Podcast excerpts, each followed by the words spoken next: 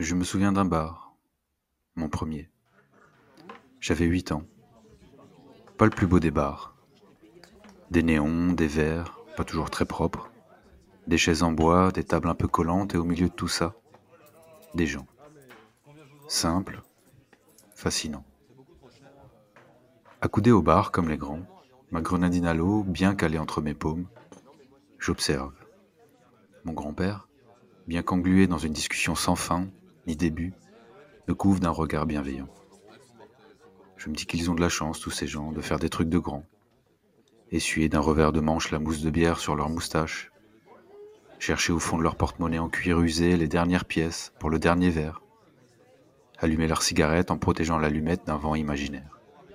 Lancer des phrases enflammées sur l'avenir de la France, comme si la plus grande menace, c'était de se taire. Du haut de ma chaise, je me demande s'ils font comme moi, s'ils jouent aux adultes ou s'ils le sont pour de vrai.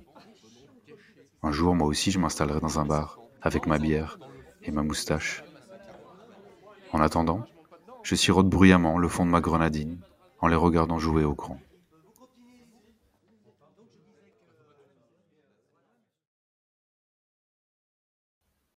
Je me souviens d'une église, de l'arrière d'une église.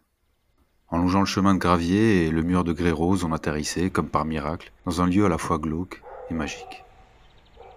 Piste de chien, mégot des premières cigarettes fumées en cachette, souvenirs de béco maladroits et baveux. On contourne, on s'enfonce. Il fait de plus en plus sombre.